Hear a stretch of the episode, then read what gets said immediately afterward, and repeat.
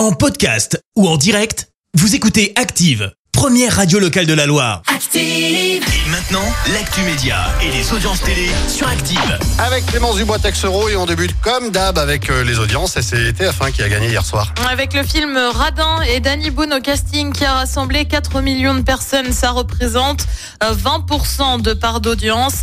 Euh, Derrière, on retrouve France 2 avec les filles du Docteur March. Euh, France 3 complète le podium avec Enquête à Morcambe. TF1 rétropédale. Mais oui, la chaîne a décidé de relancer une série policière. Son nom, section de recherche. Alors le truc, c'est que la série avait pourtant été arrêtée par la chaîne après un final diffusé il y a maintenant un an. Alors est-ce qu'on est vraiment sur un retour classique? Bah pas vraiment, parce qu'il est question d'un double épisode de 45 minutes à chaque fois.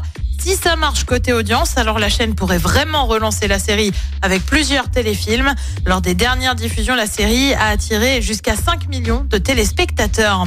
Et puis du changement du côté de Canal+, jeudi dernier, vous avez peut-être aperçu l'arrivée du Morning Show, une série avec Jennifer Aniston, euh, série créée par Apple TV. Euh, Canal et Apple TV ont en effet trouvé un accord historique et pluriannuel, a indiqué le directeur général de la chaîne cryptée.